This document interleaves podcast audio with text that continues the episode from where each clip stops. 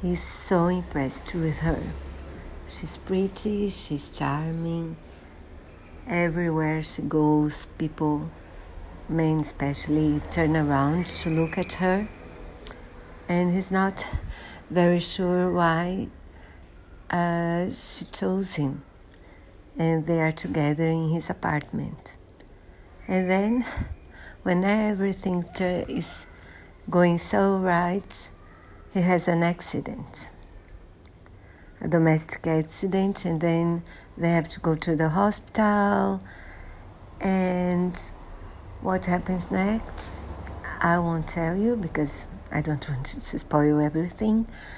But I think it's so nice to reflect about the good moments in life, even when the good moments are not what we planned. So do watch it, it's a good one.